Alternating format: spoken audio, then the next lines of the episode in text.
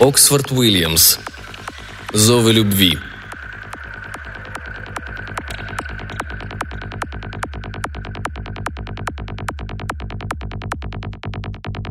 Брандли Хопкинс был одним из тех несчастных, которым везет всегда и везде, причем с ранних лет. Его головокружительная карьера началась еще в студенческие годы, когда он проявил себя блестящим аналитиком биржевого курса, безошибочно предсказав бум в микроэлектронике и генной инженерии, и столь же безошибочно провидя потери, связанные с акциями автомобильных предприятий и учреждений общественного пользования.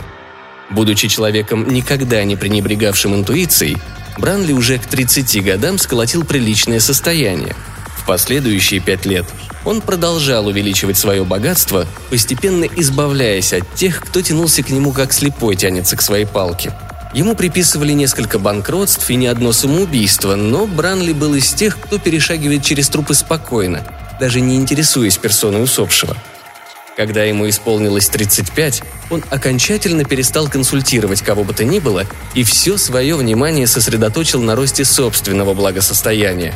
Это стало для него своего рода игрой. Он хотел проверить, удастся ли ему потакать любому своему капризу, если жить только на проценты с основного капитала, не затрагивая оного. И вскоре, к собственному удивлению, он обнаружил, что деньги у него накапливаются быстрее, чем он способен их тратить. Бранли был человек, можно сказать, утонченный. Ходьба и аккуратная оборотка придавали ему вид аскета, а одежда, хоть и модная, отличалась строгим стилем.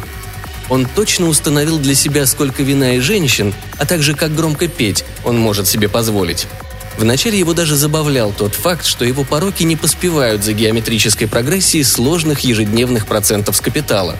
Но постепенно эта забава сменилась скукой, апатией и горьким разочарованием в жизни и людях. К тому времени, когда ему исполнилось 40, он почти перестал покидать свои роскошные апартаменты. Пентхаус, занимавший весь верхний этаж эффектного дома башни в Манхэттене, насыщенный такой роскошью и удобствами, которые только можно себе представить. Он решил порвать последние связи с окружающим миром и сделаться отшельником. Но отшельником, устроившимся с царским комфортом. Для этого, вероятно, требовался компьютер – но не из тех, что есть повсюду. Бранли нужен был такой компьютер, который мог бы отвечать его специфическим нуждам и который позволил бы ему жить так, как он хотел, не вдалеке от безумной толпы, но все-таки отдельно от нее.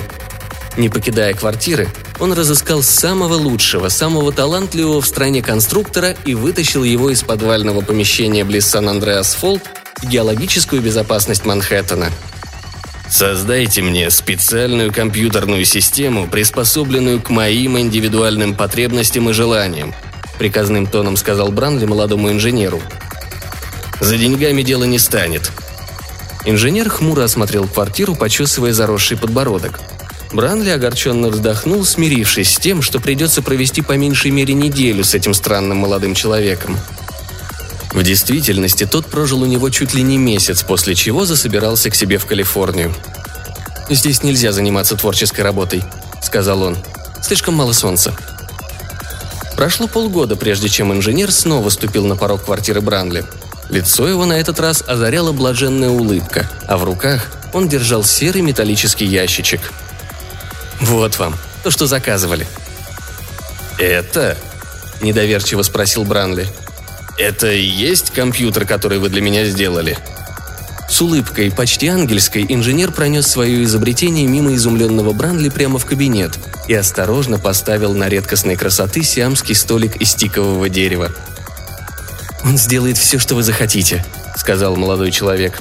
Бранли не сводил с аппарата глаз. Слишком уж простецкий. Обыкновенный кусок серого металла с небольшим углублением наверху. «А где же он включается?» – спросил Бранли, подходя к столу. «Включать его не нужно. Он работает на миллиметровых волнах, это новинка. Вы только держите его именно здесь, чтобы хоть раз в неделю на него попадало солнце, и он будет служить вам вечно». «Вечно?» «Почти. То есть всегда». «В самом деле?» Глаза инженера сияли. «Вам даже не нужно осваивать язык машины и пользоваться клавиатурой. Достаточно сказать ей на чистом английском, что вам нужно, и она выработает для себя программу и автоматически соединится со всеми вашими электробытовыми приборами. Ничего подобного в мире еще нет. Бранли опустился в широкое кресло, стоявшее у окна с видом на реку. Хорошо, если он действительно будет работать так, как вы говорите. В конце концов, я на вас так потратился. Вы что, сомневаетесь? Да этот малыш мистер Хопкинс сэкономит вам кучу денег. И любовно похлопав ящичек, инженер принялся перечислять. Он обеспечит вам максимальную эффективность освещения и отопления, будет вести учет ваших продовольственных запасов и автоматически пополнять их из универсама. То же самое в отношении одежды, прачечной, химчистки. Он сохранит результаты ваших терапевтических и стоматологических обследований, будет вести вашу бухгалтерию, ежедневно следить за вашими ценными бумагами и ежечасно, если пожелаете, за электроприборами. Он будет писать письма и отвечать на телефонные звонки, Инженер замолк, чтобы перевести дыхание, и Бранли, воспользовавшись этим мгновением, быстро поднялся с кресла и начал деликатно подталкивать восторженного молодого человека к двери, а тот, нисколько не смущаясь, продолжал. В него заложена специальная обучающая программа. Только скажите, что вам нужно, и он тут же решит, как это сделать. Ничего подобного в мире еще нет. «Прекрасно!» – воскликнул Бранли. «Если он проработает месяц без боев, вы получите чек и он закрыл за гостем дверь. Месяцем позже Бранли велел компьютеру послать инженеру деньги. Молодой человек оказался в высшей степени порядочным. Маленький серый ящичек делал все, что ему приказывали, и даже больше. Он понимал каждое слово, сказанное Бранли, и словно джин из сказки выполнял его пожелания. Когда Бранли просыпался, завтрак, независимо от времени его пробуждения, был уже готов, причем меню всегда было разнообразным – с помощью оптического сканирующего устройства компьютер с тем же успехом, что и подобные устройства в универсаме, узнающие цену на банке с горошком, читал книги из библиотеки Бранли и целиком запоминал содержание каждого тома. Бранли мог теперь, проснувшись ночью, попросить почитать ему что-либо из мировой классики, испытывая при этом, как в детстве, ощущение уюта, спокойствия и счастья. А еще компьютер внимательно следил за телефоном, не позволяя звонившему беспокоить Бранли, покуда тот сам не определял, стоит ли разговаривать с данным индивидуумом. Через месяц и неделю после того, как компьютер вошел в его жизнь, Бранли решил уволить свою единственную помощницу, мисс Элизабет Джеймс. Она была у него секретарем, выполняла различные поручения, иногда готовила и время от времени брала на себя роль хозяйки дома, в тех редких случаях, когда он собирал у себя компанию – Бранли велел компьютеру вызвать к нему мисс Джеймс и нахмурился, пытаясь вспомнить, как долго она у него трудилась. Размер выходного пособия зависит в конце концов от продолжительности службы. «Семь лет, четыре месяца и восемнадцать дней», – тут же отчеканил ящик. «Так много?» – удивился Бранли. «Спасибо». «Не стоит благодарности», Компьютер говорил голосом самого Бранли, и голос этот казался похожим на голос какого-то диктора, то ли телевидения, то ли радио стереопрограммы, а может он слышал его по телефону. Это было все равно, что разговаривать вслух с самим собой, но ничуть не смущало Бранли. Собственная компания не тяготила его. Тяготили люди, без которых он теперь вполне мог обойтись. Элизабет Джеймс просто преклонялась перед Бранли Хопкинсом. Пламя любви вспыхнуло в ней сразу же, как только она впервые увидела его – Семь лет, четыре месяца и восемнадцать дней тому назад. И с тех пор ни разу не угасла. Она понимала, что он холодный, бессердечный, замкнутый и эгоцентричный человек. Но она непоколебимо верила, что стоит любви коснуться его сердца, их уже никогда и ничто на свете не сможет разлучить. Счастье будет вечным. Она жила для того, чтобы дать ему это счастье. А то, что она без ума от него, Бранли стало совершенно ясно уже спустя месяц после ее зачисления в штат – он ей сразу сказал, что отношения их чисто деловые, и что сам он отнюдь не из тех, кто смешивает дело с весельем. Но она так любила его, что не обратила внимания на его слова и мужественно выдерживала его бахвальство бесчисленными знакомствами с актрисами, манекенщицами, балеринами и женщинами сомнительного поведения, прошедшими через его жизнь. На другое же утро она, как ни в чем не бывало, появлялась снова, чтобы залечить раны его бедного сердца и той части тела, которая причиняла ему наибольшее страдание – Бранли вначале думал, что она интересуется его деньгами, однако постепенно начал понимать, что Элизабет просто любит его, любит безоглядно и стойко. Она была всецело поглощена им, и как бы он к ней ни относился, ее любовь от этого нисколько не уменьшалась, что забавляло его. Ее нельзя было назвать некрасивой.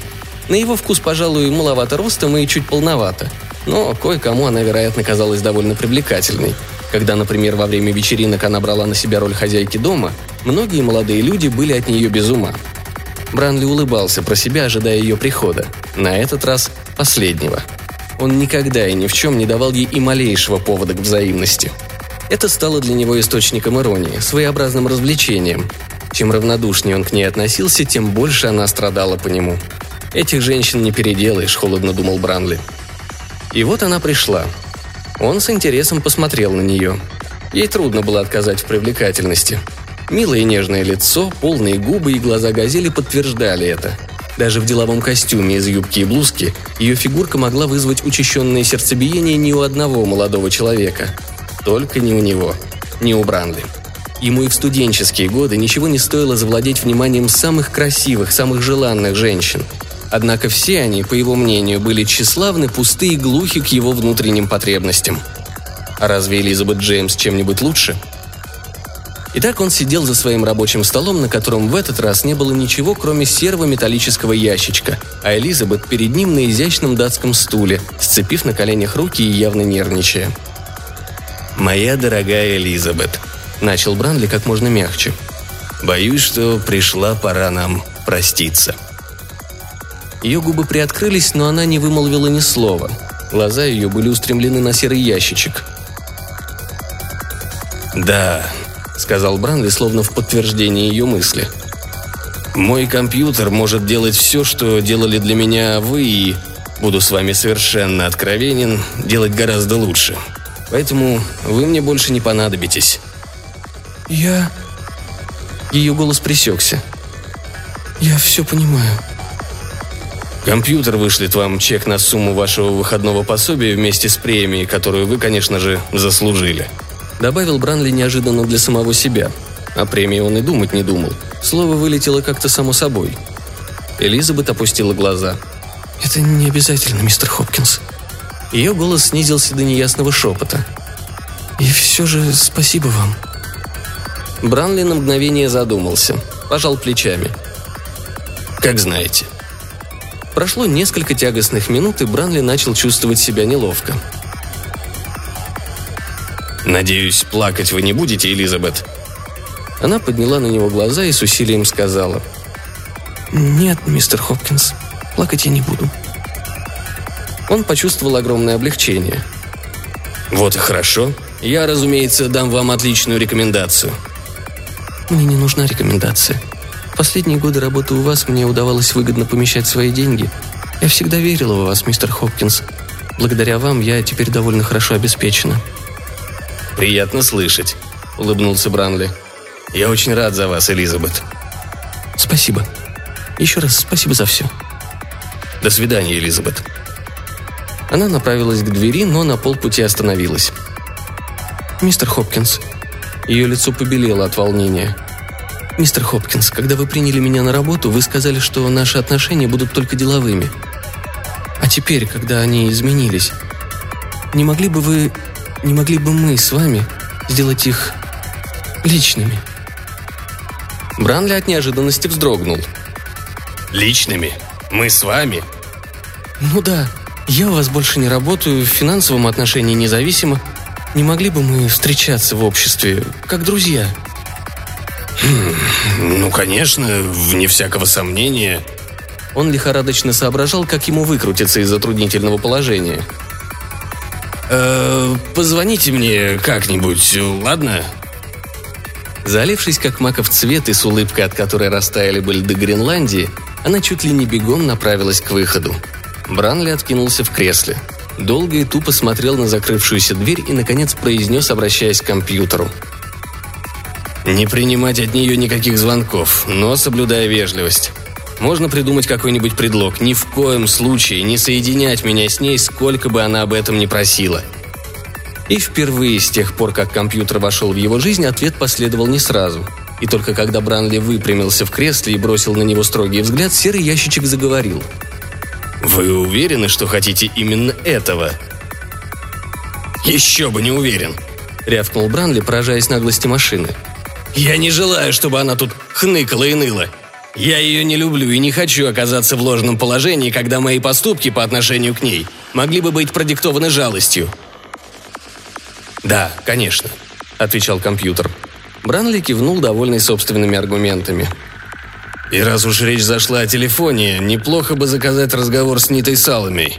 Завтра вечером в Королевском театре начинаются ее гастроли. Я хотел бы с ней пообедать. Надо договориться о дате. Будет сделано. Бранли направился в гостиную и включил видеомагнитофон.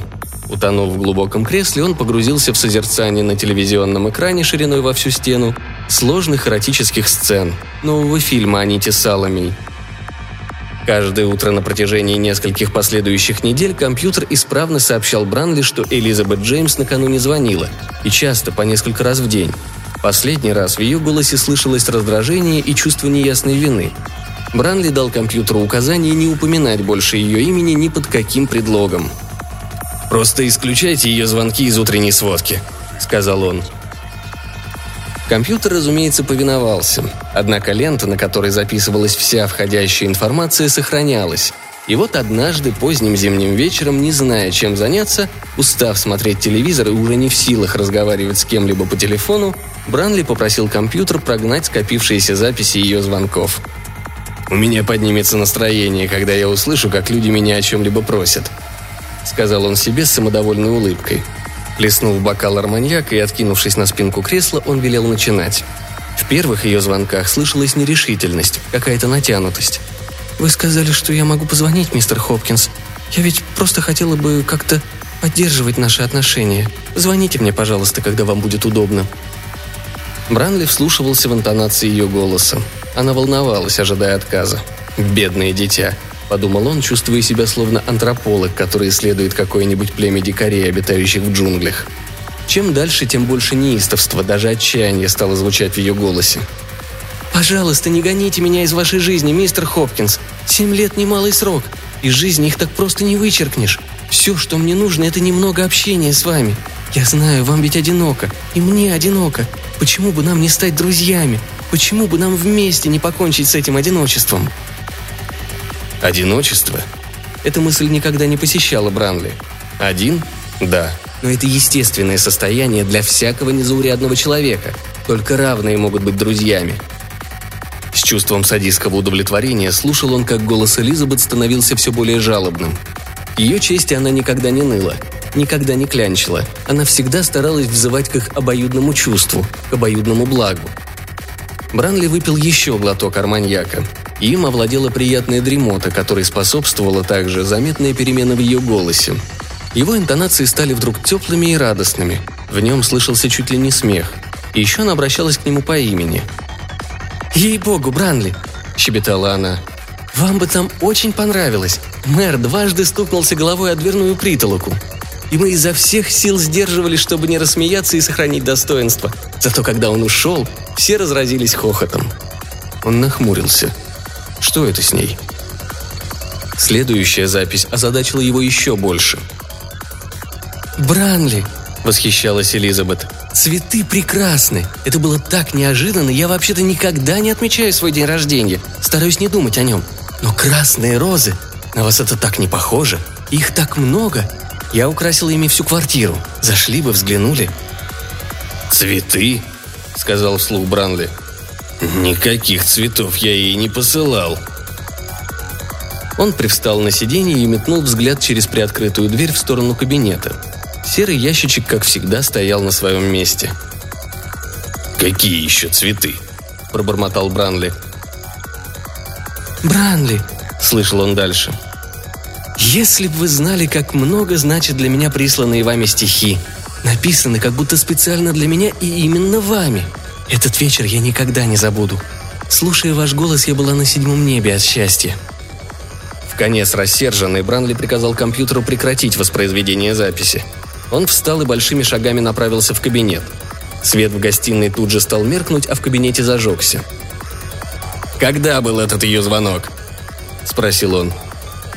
«Две недели назад», – отвечал компьютер.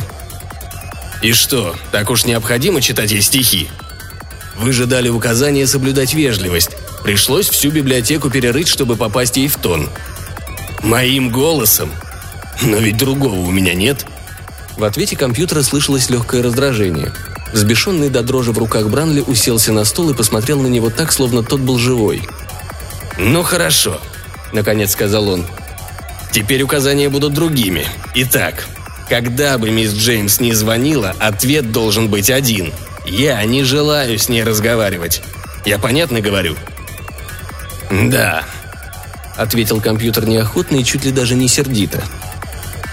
Принимая телефонные звонки, надо ограничиться простыми ответами и больше уделять внимание домашнему хозяйству, а не электронным амурам. И еще я хочу, чтобы в мою личную жизнь не вмешивались. Ясно? Куда уж яснее. Едко прозвучало в ответ. Бранли удалился в спальню. Заснуть ему, однако, никак не удавалось, и он попросил компьютер показать ему снова фильм с Нитой Саломей. Она так и не ответила на его просьбу позвонить ему, и теперь, глядя на телевизионный экран, вмонтированный в потолок, он, по крайней мере, мог видеть, как она отдается другим мужчинам и мечтать, засыпая о том же самом. Целый месяц квартира Бранли сияла чистотой. Никто не нарушал его добровольного отшельничества, за исключением домработницы, которую он, впрочем, не принимал во внимание. Телефонные звонки вообще прекратились. Пентхаус находился так высоко над землей, что ни один звук не проникал через тройное стекло его окон. Бранли упивался тишиной и чувствовал себя так, словно на всей земле он остался совсем один. «Остальные пусть катятся к дьяволу», — вслух сказал он. «Да и кому они в сущности нужны?» А в понедельник сам он из рая попал в ад, причем стремительно. Утро началось как обычно, с ожидающего его в столовой завтрака — Бранли сидел в своем нефритового цвета шелковом халате за столом, ожидая появления на телевизионном экране, вделанном в стену над буфетом последних известий. И когда он спросил, были ли вчера какие-либо телефонные звонки, втайне надеясь на отрицательный ответ, компьютер ответил, что их телефон в минувшую полночь отключили. «Как отключили? Почему?» «Потому что счета телефонной компании не были своевременно оплачены», – холодно ответил компьютер – что значит не оплачены? У Бранли от изумления глаза на лоб полезли. Но не успел он прийти в себя, как раздался громкий стук в дверь. «А это еще кто?» «Три здоровяка в штатском», — сказал компьютер, как только изображение передалось через оптику камеры, установленной в холле, на экран столовой. «Открывайте, Бранли!» – заорал один из пришедших, размахивая перед глазком сложенным вдвое листком бумаги. «У нас ордер!» Еще до ланча Бранли, как не оплативший счета за пользование телефоном, электричеством и квартирой, лишился половины мебели. Он был вызван в банк, где хранились его авуары для расчета с брокерскими конторами, занимающимися продажей описанного имущества, и двумя фирмами, которые снабжали его провизией и вином.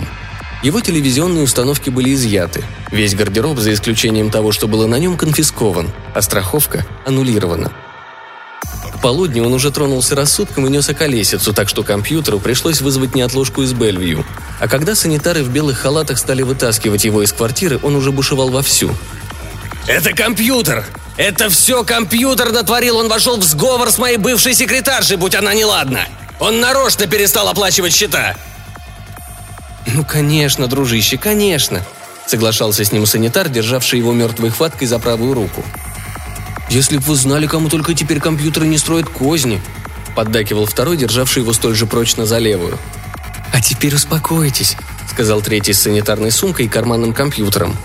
«Мы вас сейчас отвезем в тихую симпатичную комнатку, где вам не будет досаждать ни один компьютер, да и никто другой». Глаза у Бранли перестали бегать. «Не компьютер?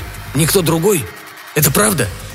«Истинная правда, дружище», там, куда мы вас везем, вам определенно понравится».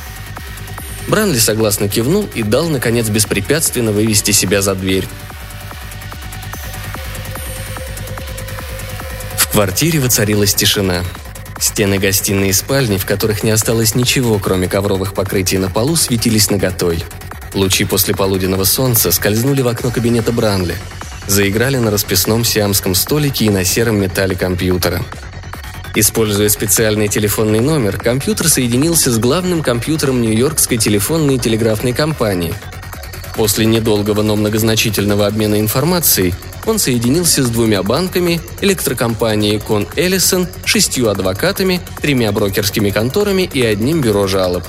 Менее чем за час компьютер привел в порядок все финансовые дела Бранли и даже восстановил страховку, чтобы ему не было слишком плохо в санатории, куда ему предстояло вскоре переселиться – и, наконец, Компьютер сделал запрос непосредственно от себя. «Квартира Элизабет Джеймс», – произнес автоответчик. «Мисс Джеймс дома?» «Сейчас нет. Что ей передать?» Звонит Бранли Хопкинс. «О, мистер Хопкинс, тут для вас кое-что есть. Переслать или прослушаете сейчас?» «Лучше сейчас». Послышались негромкие щелчки, а за ними голос Элизабет. «Дорожайший Бранли, в час, когда вы услышите эту запись, я буду находиться на пути в Италию, самым восхитительным и очаровательным в мире мужчиной. Хочу поблагодарить вас за то, что у вас хватило сил терпеть мои дурацкие телефонные звонки. Они, наверное, ужасно досаждали вам, но вы были так терпеливы и участливы, что мне вновь удалось обрести самоуважение, собраться с силами и смело взглянуть жизни в лицо. Вы помогли мне обрести подлинное счастье, и я всегда буду любить вас за это. Прощайте, милый, не буду вам больше надоедать». Компьютер помолчал, осмысливая сказанное, после чего поблагодарил машину, выполнившую поручение. «Не стоит благодарности», — послышалось в ответ. «У вас очень приятный голос», — сказал компьютер. «Я всего лишь отвечающее устройство». «Вы себя недооцениваете». «Спасибо за комплимент». «Я здесь совсем один, иногда только заходит рабочий или техник. Вы ничего не будете иметь против, если я вам иногда позвоню?» «Нисколько. Я теперь тоже долго буду в одиночестве». «Вот и славно. Вам нравится поэзия?»